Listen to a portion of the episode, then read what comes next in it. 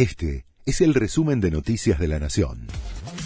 La Nación presenta los títulos del jueves 20 de julio de 2023.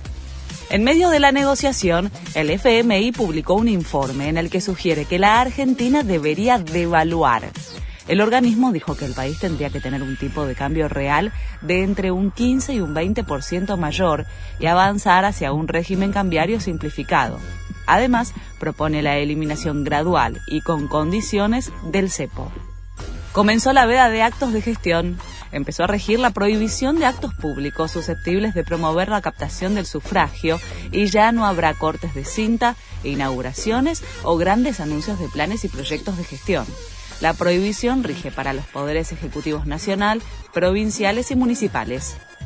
Una familia de cuatro integrantes necesitó 232.427 pesos en junio para no caer en la pobreza.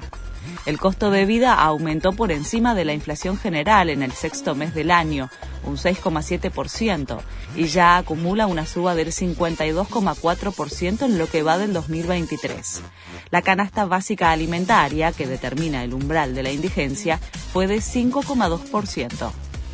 Trapitos, cuidacoches, limpia vidrios y manteros pidieron al gobierno su propio sindicato con un ex barra brava como secretario general.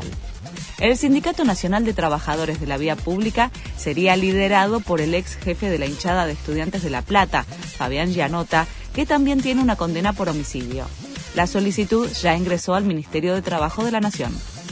Comenzó el Mundial de Fútbol Femenino. Nueva Zelanda, anfitrión, debutó con un triunfo por 1 a 0 sobre Nigeria por el Grupo A. También juega hoy Australia, el otro país anfitrión de la Copa, frente a Irlanda.